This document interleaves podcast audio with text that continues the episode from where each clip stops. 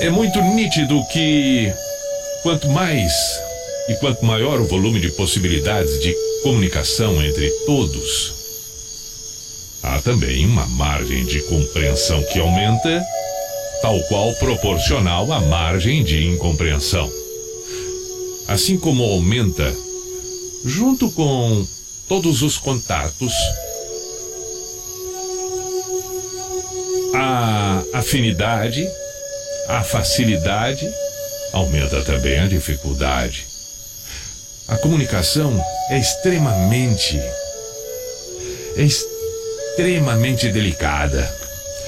Termos a capacidade de entender o que o outro diz, como o que o outro está querendo dizer, requer uma percepção de que existe nisso tudo um emissor, o receptor, e nesses dois Existe um conjunto de coisas no emissor, além daquilo que é dito, que é a construção do que é dito, a história do que é dito, mesclada com tudo isso do receptor.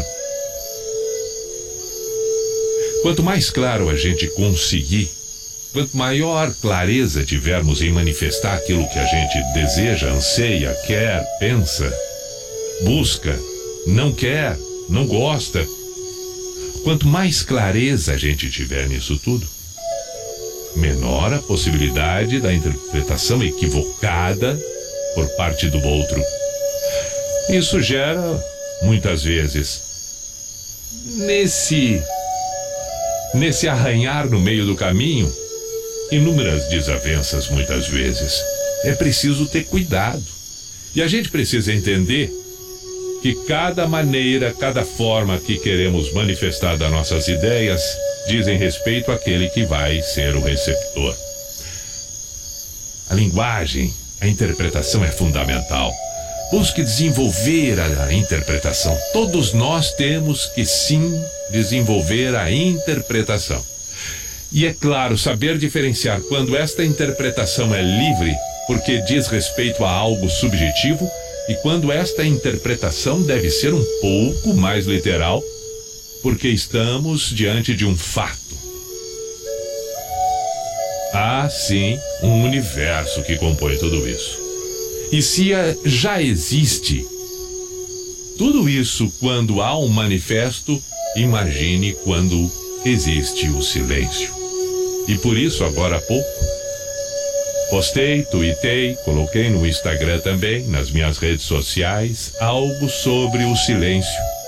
E o quanto nós precisamos estar atentos a todas as manifestações ao nosso redor de pessoas. Porque pessoas fazem e compõem a nossa vida. O silêncio. Muitas vezes o silêncio, claro que é sim uma expressão estarmos atentos. Porque o silêncio, muitas vezes, muitas vezes, o silêncio pode ser um grito no vácuo.